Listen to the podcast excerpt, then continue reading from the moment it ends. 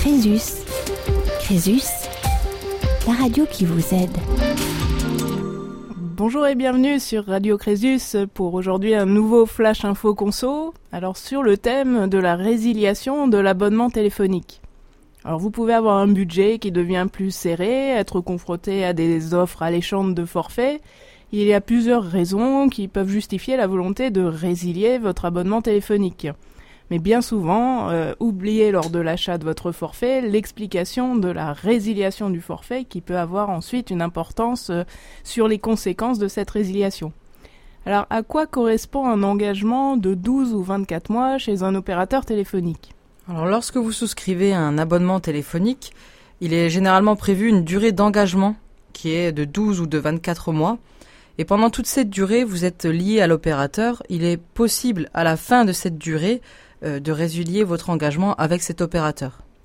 Si je souhaite résilier mon abonnement avant la fin de cette période d'engagement, que va-t-il se passer?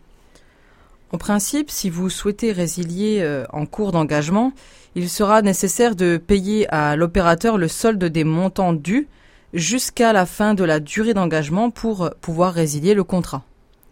Et si jamais je ne peux plus payer mon abonnement parce que j'ai perdu mon travail, est-ce que je devrais tout de même payer cette somme? Alors si vous disposez d'un motif euh, qu'on appelle légitime, aucune somme euh, ne sera exigée si vous résiliez en cours d'engagement. Euh, il y a des exemples de motifs légitimes, hein. c'est par exemple le licenciement d'un contrat à durée indéterminée, le surendettement, le décès du titulaire du forfait, une incarcération, une maladie ou un handicap euh, qui va rendre impossible l'utilisation du mobile, le déménagement hors zone de couverture par l'opérateur ou encore à l'étranger. Donc il faut veiller à vérifier dans le contrat les motifs légitimes qui sont euh, énumérés par l'opérateur. Et si je ne dispose d'aucun motif légitime pour résilier mon abonnement, qu'est-ce que je peux faire?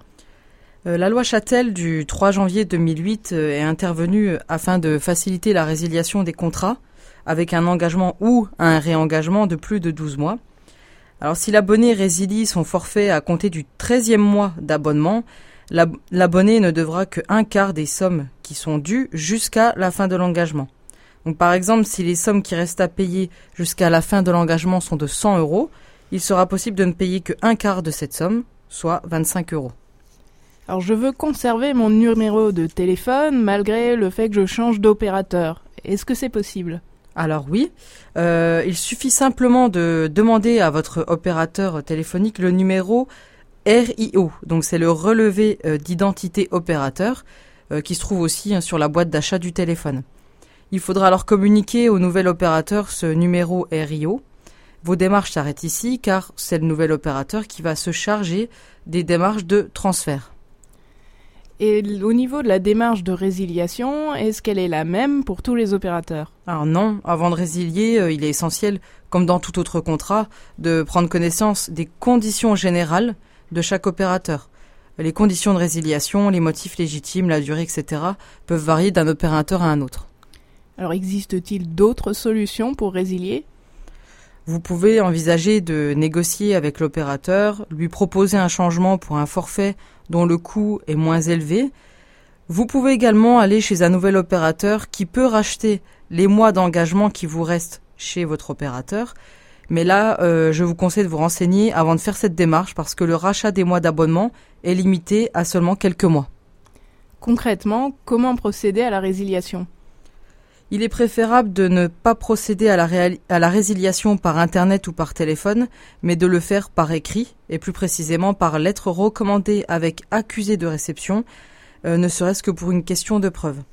L'adresse où envoyer le courrier de résiliation est en principe mentionnée dans les conditions générales d'abonnement. Vous y joignez tous les justificatifs nécessaires, par exemple votre lettre de licenciement.